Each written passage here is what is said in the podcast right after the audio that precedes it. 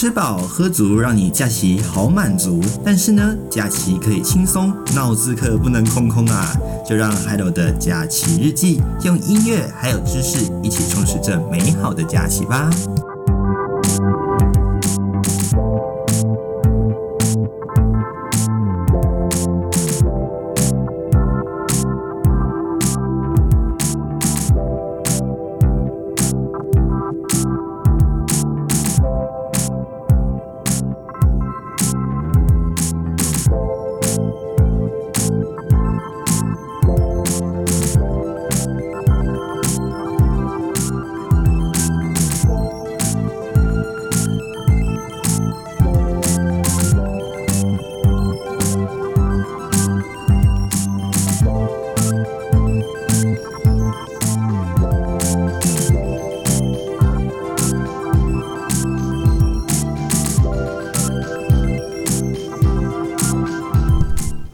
锁定的是我们假期日记的节目。那本周是三月十三号凌晨零点在 YouTube 频道播出，也欢迎您订阅我们的频道。那 Spotify 的朋友们也，或者是使用 Google Podcast 的朋友们也欢迎诶、关注，OK 订阅我们的频道，你专辑我追踪我们最新的讯息。好，那这个礼拜呢，OK，好。诶、欸，昨天哦，应该说是昨天哈吼，因为录音都是固定礼拜五嘛，那我们就是礼拜六的凌晨零点上架哦。感觉上，嗯，这个夏天的脚步近了。这个中午啊，有时候，诶、这个如果外套没有脱掉，就会觉得，嗯，好热，对不对？瞬间就会觉得，哦，这个白天。跟这个凌晨啊，这感觉上落差还蛮大的哦。尤其这个早上出门哦，有时候还有早上大概八九点出门的时候，还会觉得哦，这个外面有一点凉意哦，就穿穿的一个外套，然后里面配了一件衬衫。结果到了目的地之后呢，哎，中午用餐的时候，哎呀，这个日日正当头的时候，哦。不但是有点热，而且热到热到是还没有走路哦，就已经有这个流汗的情况。那我们都讲嘛，洋葱式穿衣法就你知道，去去去褪去我们的外皮啊，把我们的衣服全部脱，当然不是脱光啦，就是脱到哎，真的只只剩下 DNA 哦，真的只剩下一个短袖在里面哦，实在是这个热到有点，嗯，不知道该怎么说，这个天气的变化真的有点大。哦不过呢，呃，对于北部的朋友们来说，嗯，天气也只有好这么几天而已哦。尤其是可能住在大台大台北朋友的呃感受上面哦，可能会觉得，诶，嗯，感觉好像就是大概都是阴阴的，偶尔飘点雨哦。那可能在往往东一点的朋友们，可能偏向汐止啦，或者是住在基隆、宜兰花莲的朋友们，就会觉得，诶，这个天气其实都是在下雨了。没有错，因为这几天哦都是这个东北季风影响的关系哦，所以呢这个雨哦其实都稍稍多多少少啦都有下一些哦。可是如果是比较偏西偏南的品种，尤其是中南部的朋友们可能会觉得，诶，没什么 feel 啊，就一直给它热下去啊。对，没有错。那确实啊，东北风每次影响的都是这个基隆北海岸地区，那偶尔就是大台北地区嘛。那这样的一个天气形态就在礼拜四结束哦。那礼拜四当天呢，天气就真的直接转好了哦。那温度也真的是，诶、温尤其是温度上啊，感受真的很明显哦。中午的这个看这个气象局哦，这个高温都有上看二十六到二十七度，在台北市地区哦。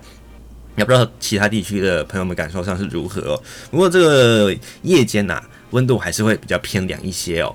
那在这个好天气维持的一个情况，只有一天而已哦。那在礼拜五的下半天到礼拜六，哎，又有一个小小的变化啦。那这样的一个变化到底是如何变化？还有降雨量的多寡会是如何呢？OK，待会的这个天气的这个即时通都会带你一块来关心。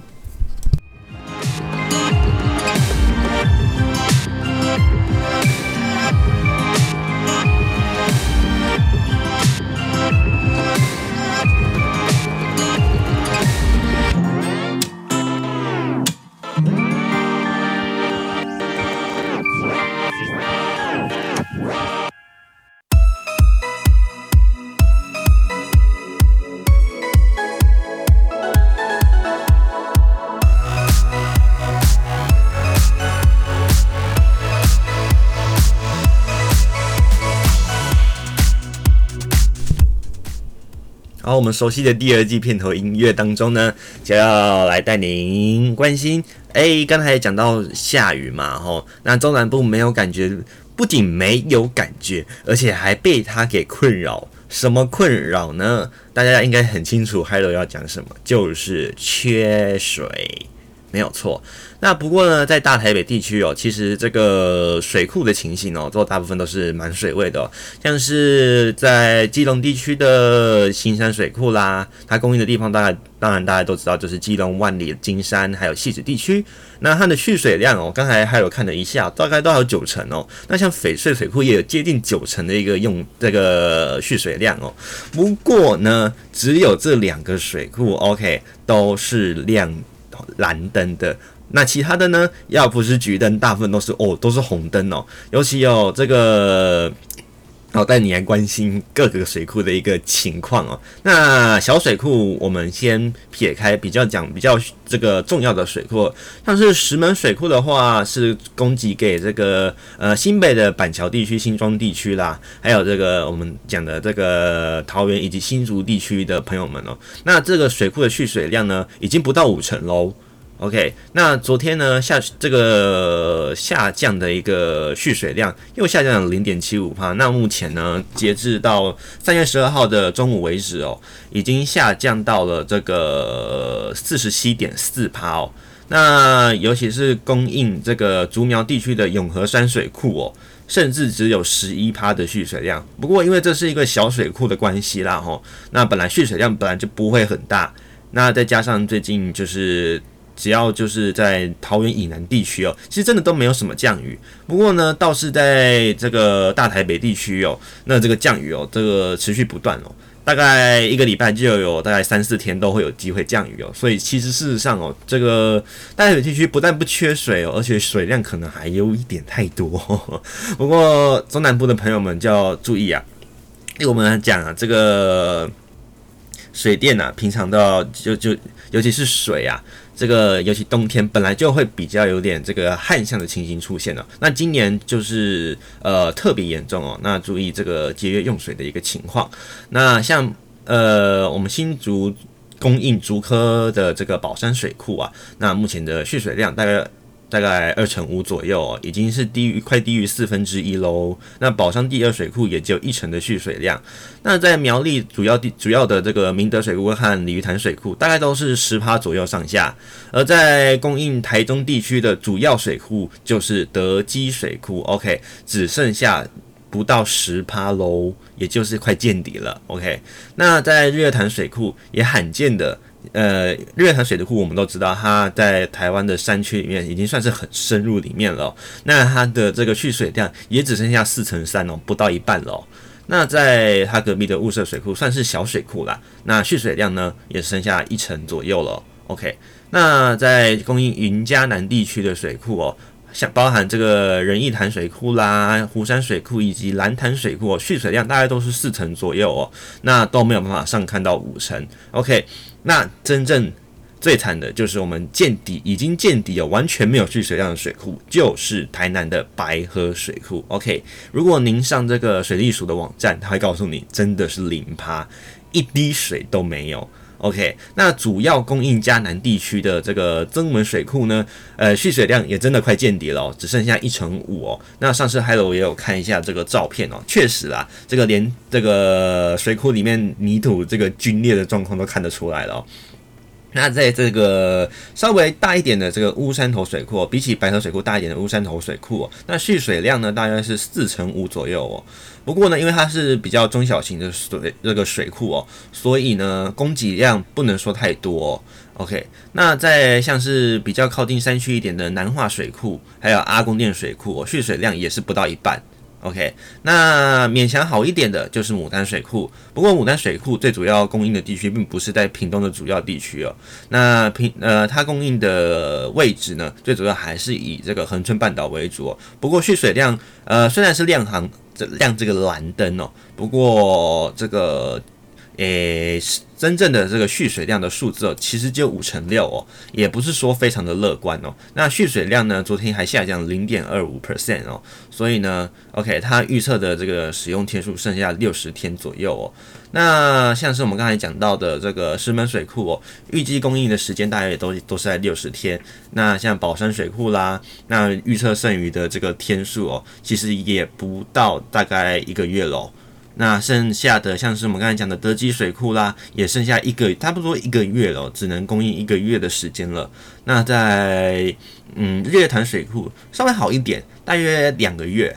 OK，那在这个兰潭水库以及仁义潭水库的部分呢，供应的时间大概也都是一到一点五个月左右。OK，那曾曾文水库呢，基本上已经快要见底，基本上连供水上面都是有困难的。OK，那主要供应高雄地区的阿公店水库呢，也大概剩下一点五个月的这个供水蓄水量哦。OK，所以呢，中南部的朋友们真的诶，节约用水非常重要哦。那当然诶，还是希望说就是嗯、呃，我们讲的呃水电哦，平时省哦，那确实不要干着急。OK，那也希望就是有。有这个赶赶快啦，就是北部吼，呃，实实在哦，其实有点私心了，就是嗯，不要再下雨了，OK，拜托不要再下了，短短时间之内不要再下了，好不好？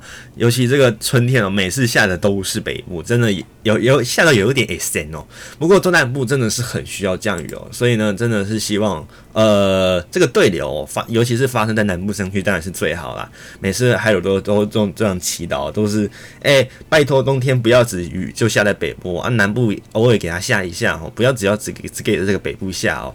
那北部下下下完了，又不去南部，哎、这个哎、像去年哦，这个十月到十二月这个下雨啊，下到真的是呃，不仅说是 extreme 啊，真的是已经下到会怕、像是之前这个有讲过，这个好不容易在一月通车的这个嗯、这个我们讲的。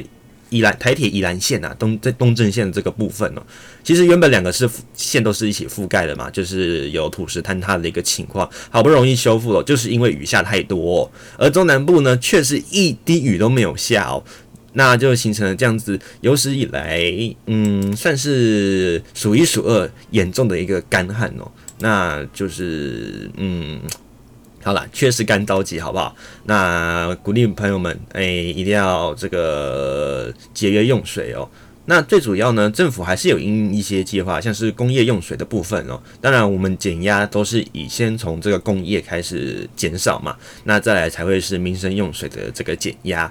最主要还是希望说不要影响到那个基本上的一个平民众平常在用水的一个呃。方式哦，那最近也有陆陆续续看到一些新闻啊，就是在讲说哦，像是新竹地区啦，还有呃，像是呃中部地区啦，有一些这个这个载水车哦，就是运水车哦，那不管是这个消防队还是民间哦，都在都在努力的，就是使用这个载水车来运送这样的一个水资源哦，那看起来真的已经是到了一个呃，已经。嗯，燃眉之急啦吼，所以呢，诶、节约用水真的非常重要。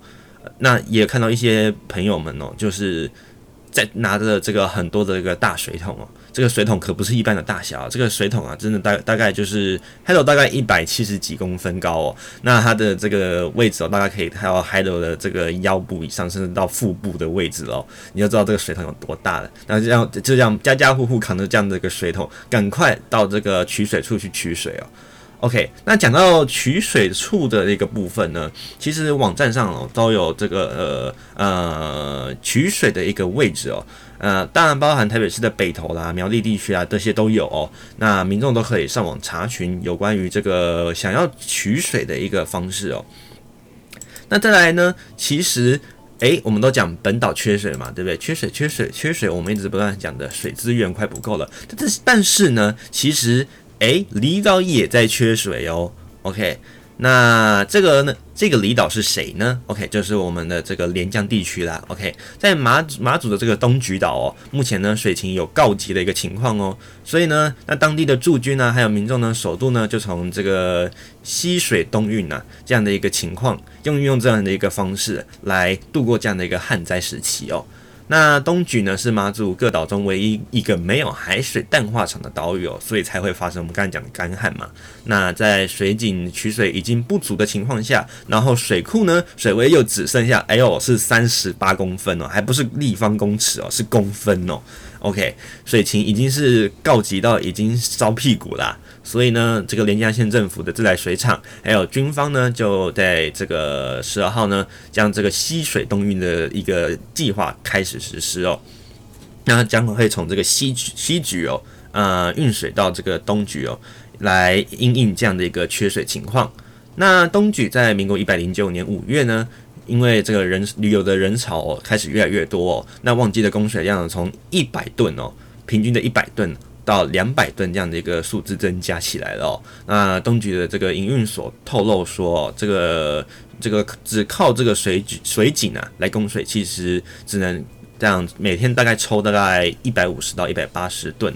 不过呢，这个地下水量其实都是有限的。那现在呢，只能抽到像剩下八十吨了。OK，那再加上这个福镇水库的水位只有三十八公分高，就是当地的水库。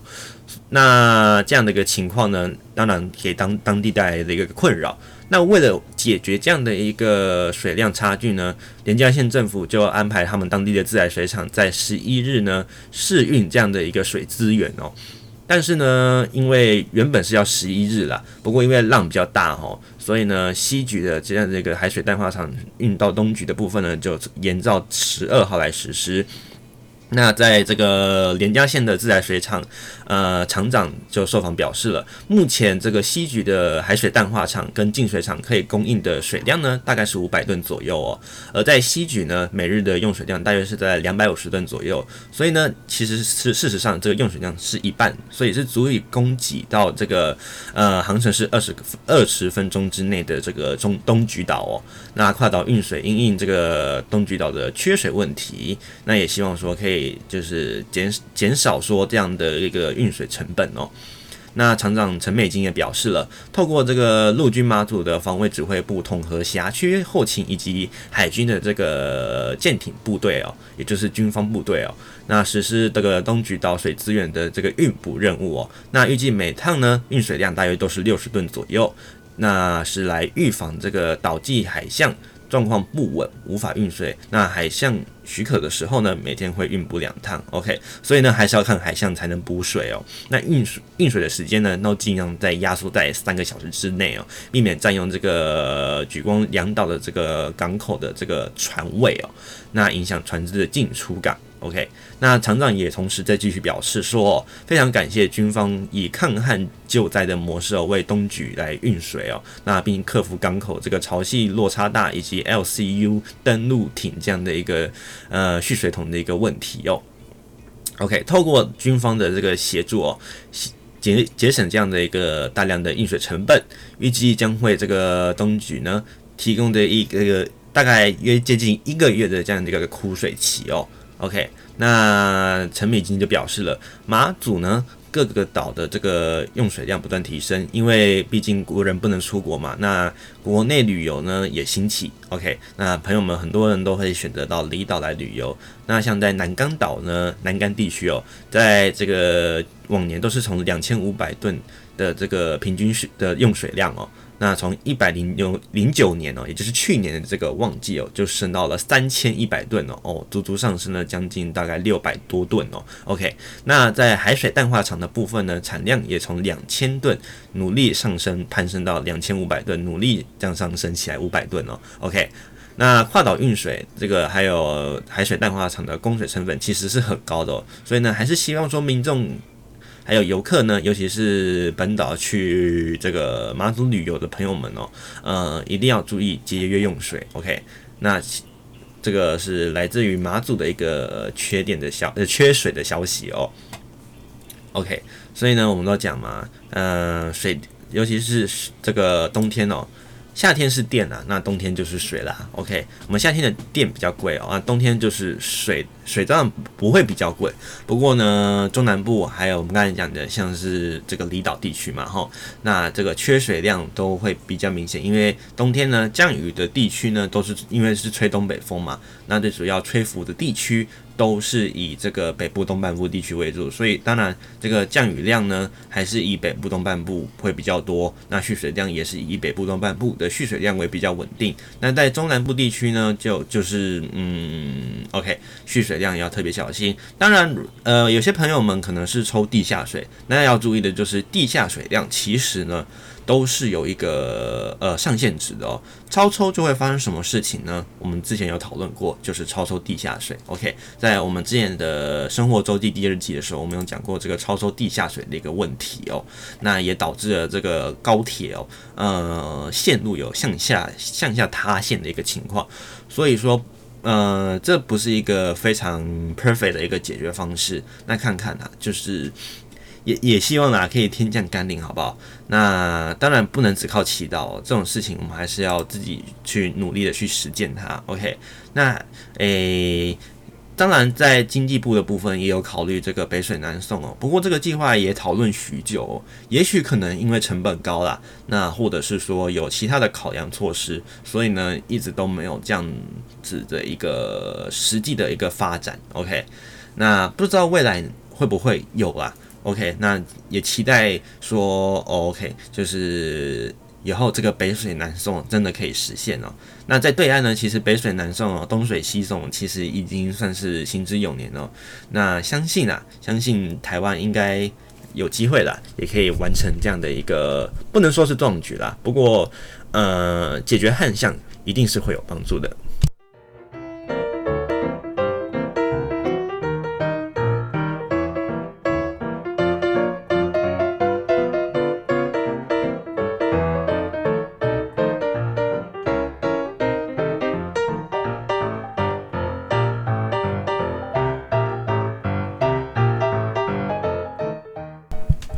OK，您平常诶、像是小诶、今天礼拜五嘛，有人说礼拜五是小周末。OK，有人的小周末是礼拜三啦，我不太确定小周末的这个 呃，它的这个 definition 到底是呃规定是什么哦哦，好，没关系，今天礼拜五，呃，或者是像朋友们收听的是礼拜六、礼拜天，或者是平常日，OK，晚上都会有夜市嘛，到平常朋友们。对于逛夜市，OK，兴趣有多大？OK，那在台北市的士林夜市，我们都知道，那它其实名声已经比较败坏了。OK，那像是之前的水果摊事件啦，还有骰子牛事件等等的哦。OK，那有网友就发现哦，在士林商圈的这个出租店面越来越多了。那当然，这是这几年持续下来的一个情况。那根据呢，台北市市场的这个市场处今天就说了，士林夜市确实出现了许多这样的一个闲置店面的情形。那可能受疫情影响导致这个国际观光客变少，以及店面租金没有办法调降等因素哦，那已经规划这个摊贩以及这个当地的这个租金的一个改善措施哦。那有这个网友在脸书的这个公开社团里面提到，逛士林夜市的时候发现人潮诶明显的有变少，出租的店面。诶，也有变多的一个情况。那本市北台北市政府的这个市场处呢，陈廷辉今天就接受这个媒体电访的时候表示了，附这个近期呢，他有到这个士林夜市来查核这个摊贩的情况，确实有发现这个夜市内部呢有许多的这个空置的这个店面或摊贩哦。那陈陈廷辉也表示了，像文林路以及大东路啦。将近有这个三分之一的一个店面哦，都张贴了出租公告。OK，那士林夜市呢，出现了许多闲置的店面呢，其实早有一段时间了，可能也许啦，是因为 COVID-19 的一个疫情影响，导致这个没落这个观光客的减少之外，还有这个店面的租金哦没有调降，也有可能是一大原因哦。那他继续就跟媒体表示说了，那市场处呢跟商业处已经提出了这个协助改善的方法，那例如说像是委托当地房仲业者跟房东讨论租金，看看能不能是调调降啊，或者是有一些优惠等等的哦。那如果这样的一个不降租的一个情况发生的话呢，除了没有收入之外，可能也会间接影响到这个商圈的发展哦。不但会影响到整一个整个地区的发展，甚至呃嗯经济没落，这个都是一整环的哦。那这个陈廷辉也继续指出哦，那事情这个士林夜市哦，我们刚才讲嘛，像像是水果摊等等的，曾经发生这个摊贩乱标价格的情形哦，甚至是没有标价，OK，影响了商圈的形象。那他们已经规划摊贩纳管这个计划哦，OK，就是希望说摊贩呢能乖乖照规矩走，OK，多少钱就是多少钱。OK，你写多少钱，那就是多少钱，呃，不可以乱喊价这样子。那也要求这个摊贩呢是采这个实名登记制哦，发放识别证哦。那提供的是干净食品，还有标示我们刚才讲的这个正确的价格相相关的这些做法。那后续拟定发款、发放这个制服等等的一些方式哦。那他也表示了，这个士林夜市的摊贩呢，集中是在大东路以及基河路等相关的这个路口，还有一些地带。OK，那目前呢，规划是采用这个。纳管还有管控摊贩数量，而且会要求加入纳管计划以及摊贩自主成立管理组织。OK，就是有会员制的方式哦。那配合协助打扫周边环境等等相关的要求，那顺便维护环境，维护这个士林夜市的这个形象哦。那最后陈廷辉也说了，这个士林夜市呢，出现许多闲置店面，还有出租。的一个情况，还有我们讲最严重就是这个没有人逛的一个情形哦。那市场处等相关的单位会努力的协助商圈，那希望说可以让这个市林夜市的这个以前我们讲的这个诶摩顶房总哦哦这样的一个往日荣景哦，可以重新再现哦。诶，那像是还有其实本身就是嗯每天在台北往来哦。呃，说真的哦，士林夜市还有其实没有说有太大的一个偏好，反而还有还蛮喜欢的是这个宁夏夜市哦，还蛮爱蛮爱这个宁宁夏路夜市哦。怎么说呢？因为宁夏路夜市哦，它的这个。诶，摊贩哦，每一个都有一个非常清楚的一个标识。除了标示清楚之外呢，呃，每家甚至呢都可以扫描 QR code，使用 Line Pay 啊等等的，而且他们都有很明显的摊位名称啦，甚至都还有编号等等的，那就不怕说哦我。看看完这一家，那下一家，下一家，下一家。今天想要吃呃羹面，然后又想要喝柳橙汁。OK，那我下一盘又又想要吃章鱼烧。哎，那走一走，走一走，糟糕，摊位太多，我忘记在哪里了。OK，我就记号码。OK，记号码不用记摊位名称，记号码就好。那你顺着号码走到那个地方就可以了。OK，所以其实都算是一个还蛮不错的方式。那相信呢，一定是有管理委员会嘛。那这个也许。可以作为这个士林夜市的一个参考。不过，对于发制服这个部分，Hello 其实还蛮怀疑它的这个实际效益到底会有多高哦。OK，好，因为第一次听到说这个夜市有发制服。OK，我们常讲制服大概都是嗯会员或者是 OK 好，当然加入这个委员会算是一种会员呐。不过，诶、呃，要纳管夜市用这个发放制服的方式，是否真的有帮助呢？其实 h e l o 还真的，嗯，哎，真的有效吗？真的是一个大问号。OK，那好啦，当然希望啦，还是为了促进商业发展吼，还是希望说，OK。这个租金能调降了，那当然这个是最好啊。台湾这个不管是租房子的租金啊，还是房价等等哦，其实价钱都掉不下来哦。那最近还有也有看到这个海台中的海线啊，哎，这个房子的房子的价钱啊，呃，有很多的这样的一个建案。开始陆陆续续又继续开发，那这样虽然开发并不并不是一件坏事哦，不过开头倒是有点担心哦，因为还有以前是住在台中海线有四年的时间，OK，那就会开始有点担心说，那像是不是就是台湾的这个海线的地价？是不是也会跟着上升呢？尤其是台中地区哦，这个海鲜的地价会不会跟着也就一起往上升？是不是以后连呃这个我们讲的都郊地区哦，都市交交汇的这个点哦，嗯、郊外地区是不是都不太能买得起哦？尤其像现在的房价哦，真的不是很高。前几天还有试了一个基金的一个估算软体哦。呃，他帮 Hello 算了一下 Hello 的这个投资金额，那根据这个投资的比例以及市场模拟 AI 的一个投资的机制哦，利润包含利润之后，诶，大概几年可以存到房子的头期款而已哦，头期款大概，嗯、呃，他帮我估算三百万，OK，那他告诉我要二十年。OK，这个真的是不知道发生什么事了。OK，所以嗯。对于现在年轻朋友们来说，尤其最近又是 COVID-19 疫情，我们不断讲到的这个去上次的节目也有讲到失业率或者是就业率偏低的一个情况，再加上哦，这个房价其实并没有下跌哦。那嗯，这个年轻朋友们想要拥有一间房子的难度真的还蛮高的哦。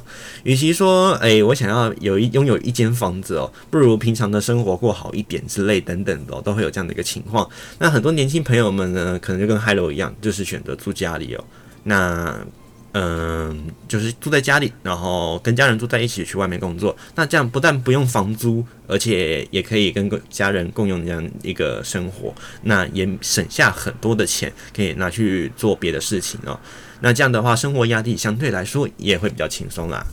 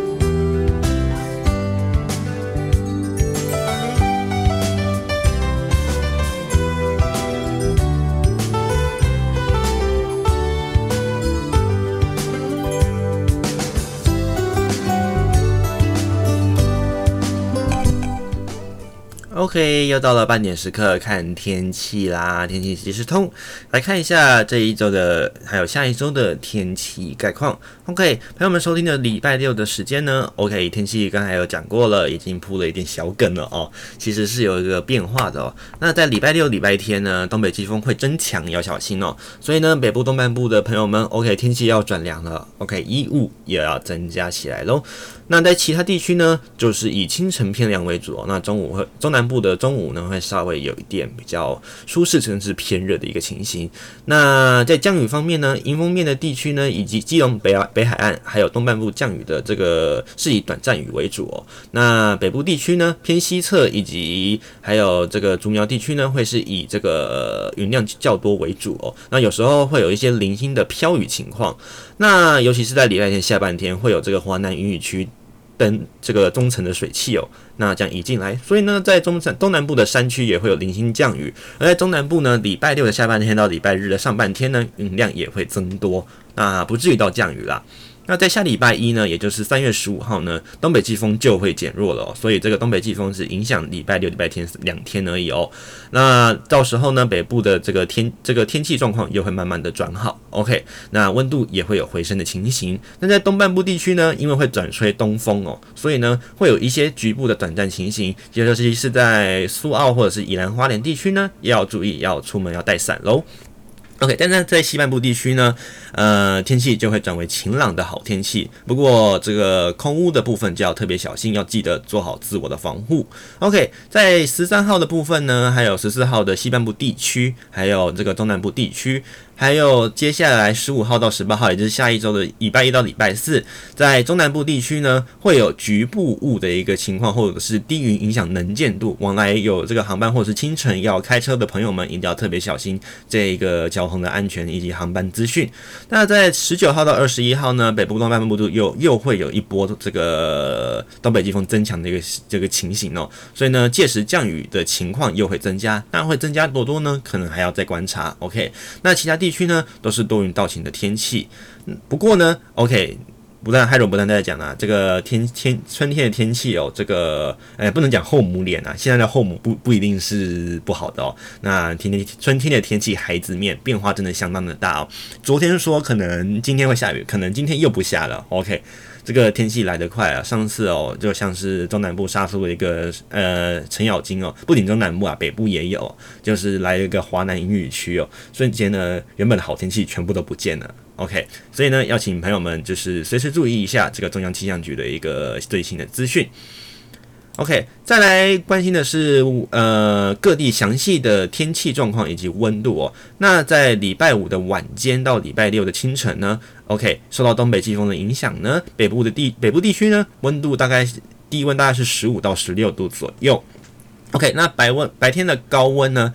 呃，在北部地区呢，诶，温度大概都是在，诶，因为东北季风影响，温度大约会是在呃十八度左右哦。而在竹苗地区呢，温度大概可以上看到二十一度。而在礼拜天呢，天气算是不错的哦，都是多云时晴的天气。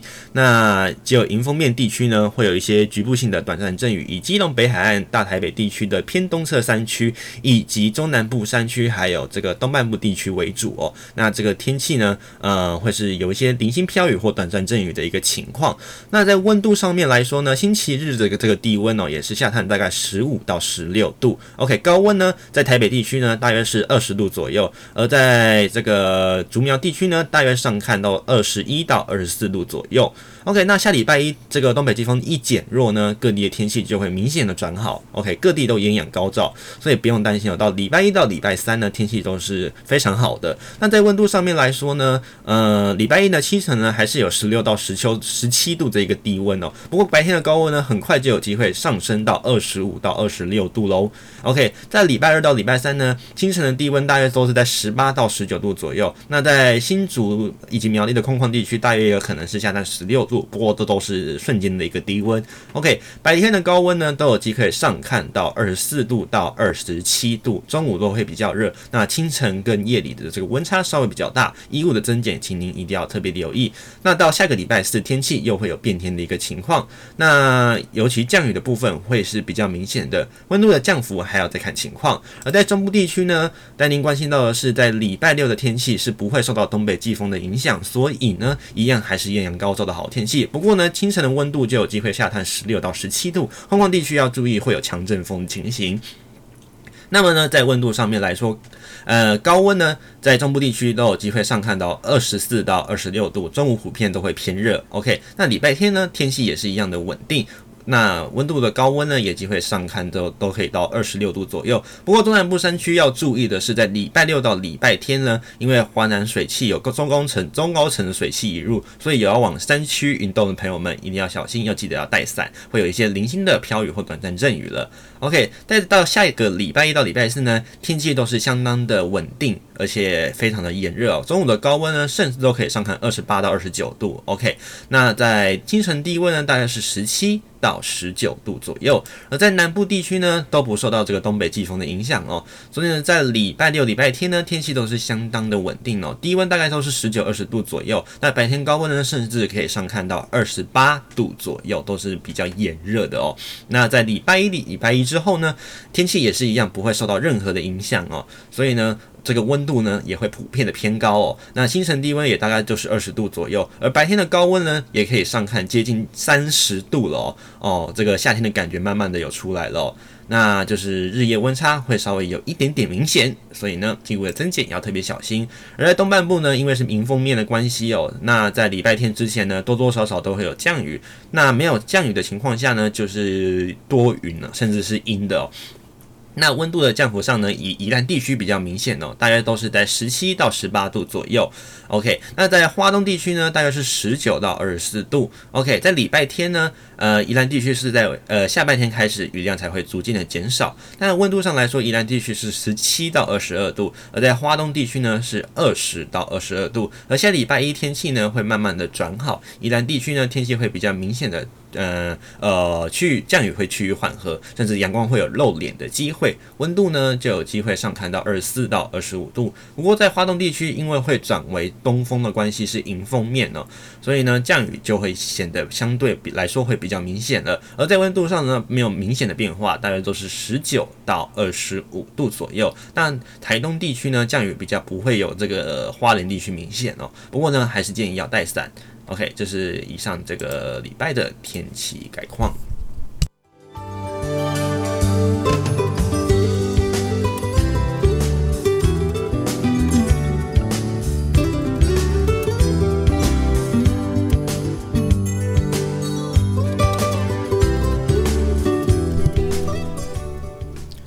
也是讲到天气哦，我就想就看到南部地区就好想要出去玩、出去走走哦。那出去走走的时候，有时候还有会想听的是，反而是那种乡村歌曲哦，因为那种轻快愉悦的一个音乐哦，让海斗会有一种嗯放松的感觉。OK，那在第一季 OK 生活周记第一季哦，好久以前的事情了哦。OK，第一季的时候呢，海斗曾经有介绍过一首歌哦，它叫做《Moonlight Shadow》，它是这个 Michael Field 的这个谱曲的歌曲哦。那后来呢，也找了这个这个 Maggie Larry 来录。字这样的一个呃有词的一个部分哦，那就是演唱嘛。那在这首歌呢，是在一九八三年正式在呃苏格兰以及美国呢正式发行的这样的一个专辑，那就是以 Crisis Crisis 这首这个单这一个呃呃专辑名称来发行。OK，那它的销售量也算不错哈。诶，OK，那它的是这个。发行时间呢，大概都是落在一九八三年。OK，那它的制作呢，其实有相当多的版本哦。那最早呢，其实只是一个演奏曲，然后后来才谱上了这样我们刚才讲到的这样的一个呃 Moonlight Shadow 这样的一个词汇。OK，这个歌曲的词哦。那在一九九八年呢，这个 Oldfield 的的这个音乐专辑里面呢，也重新的这样的一个呃演奏了。Moonlight Shadow 的这样的一个曲面的部分，OK，那在歌词内容呢，曾经有被误会说是不是在讲约翰南农的这个枪杀案？当然啦、后来这个填词的这个嗯作曲者、哦，其实他也出来有讲哦，其实并不是哦，他只是单纯的这样的一个呃巧合而已哦。那这首歌很好玩哦，虽然它的歌词旋律很和平哦，不过它讲的却是一个凶杀案。OK，那。这样的歌曲呢，其实有两个版本哦，有一个长版跟一个短版。那长短版的呢，就是原始的版本哦，是在一九八三年，而一九九三年呢，才正式释出了这个加长版的一个版本。OK，那今天要放的版本呢，并不是哦，并不是这个我们讲的 Michael Oldfield 的的演奏，或者是这个 Maggie Larry 所演唱的。OK，反而是他在翻唱成广东版本的这个一个歌曲。OK，所以显显得这首歌哦，其实是相当的红哦。OK，那这首歌呢？OK，那其实呃，在亚洲地区呢。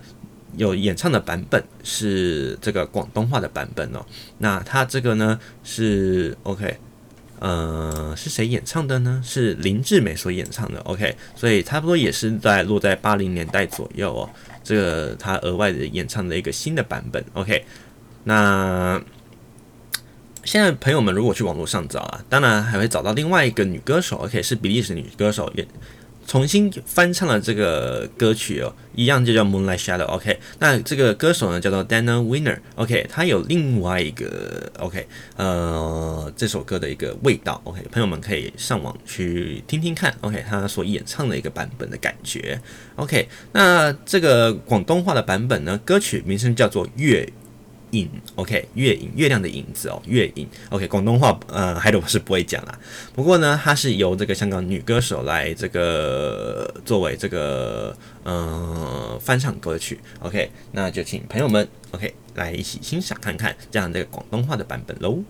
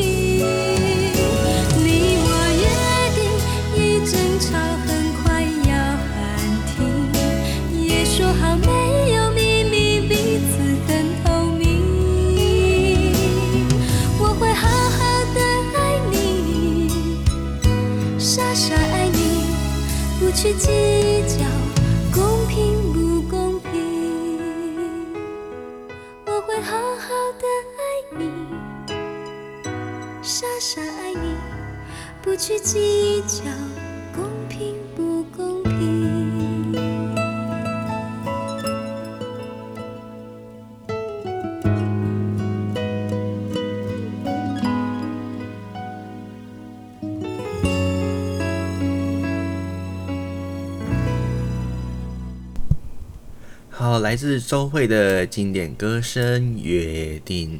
OK，时间来到了我们节目的最后，要赶紧赶快关心的就是这礼拜，OK，我们还没有关心到的肺炎疫情喽。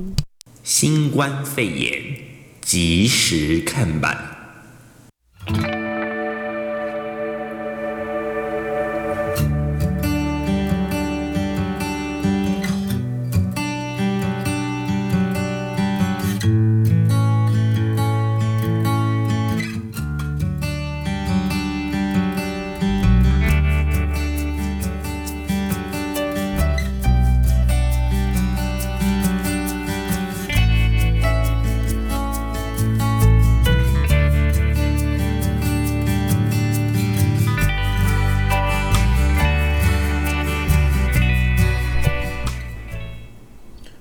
OK，好，截至到今天的下午两点零九分，这个新冠肺炎的全球确诊人数，OK，在全球部分呢，目前是来到了一亿一千八百五十七万人哦，有染疫的情形。OK，在死亡人数呢，目前上看到是两百六十二万，接近两百六十三万人。那在台湾的确诊人数，包含境外移入呢，今天是上看了九百八十四人次。OK，那在死亡人数呢，目前是到十左右。OK，那在全球十大疫情的国家呢，目前第一名呢还是没有变哦，是这个美国，来到了两千九百二十八万。OK，那接近两千九百二十九万了。OK，那在印度的部分呢，目前的染疫人数呢，总共是来到一千一百三十万，接近一千一百三十一万。而在巴西第三名呢，则是来到一千一百二十七万左右。而在第四名的俄罗斯呢，染疫人数大概是在四千，对不起，四百三十一万左右。OK，在第五名的英国则是来到四百二十五万。而在后面呢，呃，五到十，呃，六到十名呢，一样还是没有什么太大的更动哦，就是顺序上面的改变而已哦。那在六到十名呢，染疫人数大概都是两百五十万到四百万之间哦。那分别都是第六名的法国。第七名的西班牙，第八名的意大利，第九名的土耳其，以及最后第十名的德国。而在比起三月十号呢，呃，总共染疫增加人数的比例最高的 percent 数呢，是在意大利来到了零点八二 percent。OK，而第二名的染疫增加人数呢，则是落在法国来到了零点七 percent。OK，第三名则是落在巴西，来到了零点六 percent。OK，这是目前全球十大疫情国较前一日增加人数的一个情形。而在五大洲的确诊人数分布呢，还是一样哦，大概都是在每周四成四左右。OK，那在欧洲呢，第二名哦是来到三成左右，而在亚洲大洋洲合并计算呢，是在二成一左右。OK，在非洲呢是约三成三八左右。OK，这个目前是来自这个约翰霍普金斯大学。以及中央社的一个最新的资料，提供您做参考。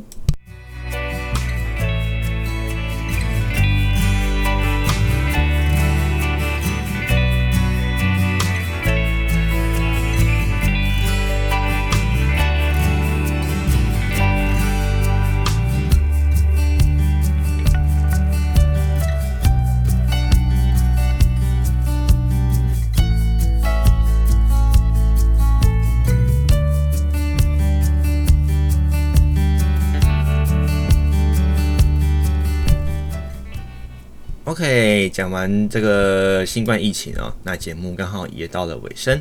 OK，那节目今天呢，最后一个歌曲呢，要特别稍微介绍一下，因为这个是世界名曲啊。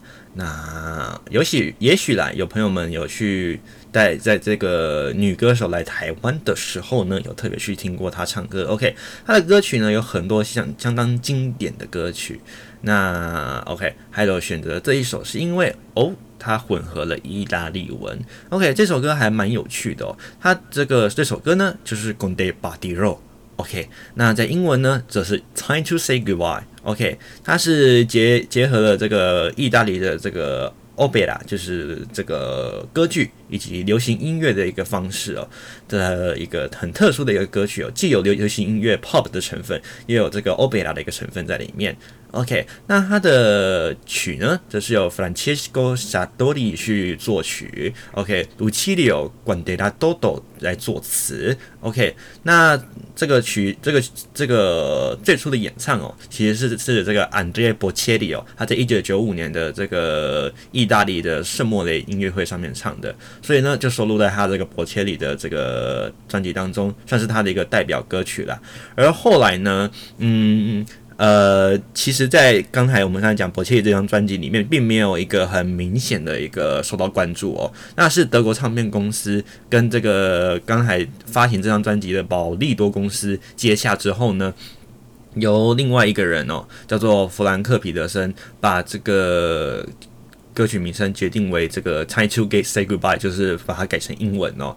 那把这里面的歌词呢，呃，作为有这个传奇色彩的拳击手亨利马斯克哦，也就是这个曾经是这个全国际拳击联合会轻量级冠军的谢幕主题的主题曲哦。那因为之前马斯克就会为了自己选择这个比赛的歌曲哦，那这次呢，他选择这个 Sarah Brightman 哦，莎拉布莱曼哦，来作为这个演唱者哦。那他曾经为他来演。比赛也演唱过这个《A Question of Honor》，中文叫做“事关荣辱”哦。那歌曲呢是在这个德国汉堡市的这个彼得彼得森的这个录音室完成的。而这个比赛呢，正式是在一九九六年进行。那这是马斯克对上他的对手，叫做维吉尔希尔哦。那这次的比赛呢，吸引了将近破两百万的民众来观观看哦。那这个博切利哦，跟这个那个 Sarah Brightman 哦，在比赛开始演唱这样一个一个曲目，而这个马斯克却是意外的落败了哦。那在马斯克离场的同时呢，也播放了这样的一个歌曲，那增加了这样的渲染了这样的一个呃悲壮的一个气氛哦，使在场的听众哦对这首歌呢有相当的动容。那当年的十二月呢，这个《Time to Say Goodbye》这张专辑呢就在东西唱片公司正式的发行了。那当时呢，在德国的单曲排行榜就直接冲上了排行榜第一名哦。那销销售量呢，大约是每天四到六万张哦。那在年末甚至破了百万的销售量哦，这真的是相当厉害哦。那两位歌手的各自专辑也因此呢，单曲的这个销量呢就暴增啦。OK，到隔年二月哦，这个单曲呢打破德国单曲的这个销量记录哦，破纪录了哦，它打打破了一百六十五万张的一个记录。那在世界呢，目前总销售量约为三百万张左右。OK，那单曲呢也是。比历史的这个最高销销量单曲哦，而这个《Time to Say Goodbye》在英国发行是在一九九七年的五月，在单曲排行榜则是排名到了第二名，有了英国唱片的这个黄金认证。OK，那在一九九七年呢，Sarah Brightman 也自己发布了这个同名专辑。OK，而在他下一张专辑呢，也收录了以同名歌曲同一个谱曲方式 OK 所演唱的《Time to Say Goodbye》OK 这样的一个歌曲呢，但是。呃，全程都是由这个 Sarah Brightman 自己所演唱的。OK，那后来呢，其实也有西文啦，或者是呃纯音乐的一个歌曲出来哦。那就是分别翻唱或者是重新演绎了这样的一个经典的歌曲。那今天呢，OK，既然讲到告别的时刻，所以 Hello 就在尾巴放了这一首歌，那跟各位一起分享这样的一个嗯。呃，优美，但是又不失这个呃流行音乐一个气氛的一个歌曲。OK，那最后呢，就带您听到这首《Time to Say Goodbye》哦，这个英呃意大利文《Con te partirò》OK，由 Sarah Brightman 跟呃 Andrea Bocelli 一起合唱的经典歌曲。也祝福各位有一个愉快的一周。我们就下礼拜的这个礼拜六凌晨零点，那就是三月十七号的凌晨，诶，三月十八号。十九号，啊，对不起啊，三月十九号的凌晨零点，继续在空中与各位相见啦！祝福您有个愉快的一周，我们下周见，拜拜。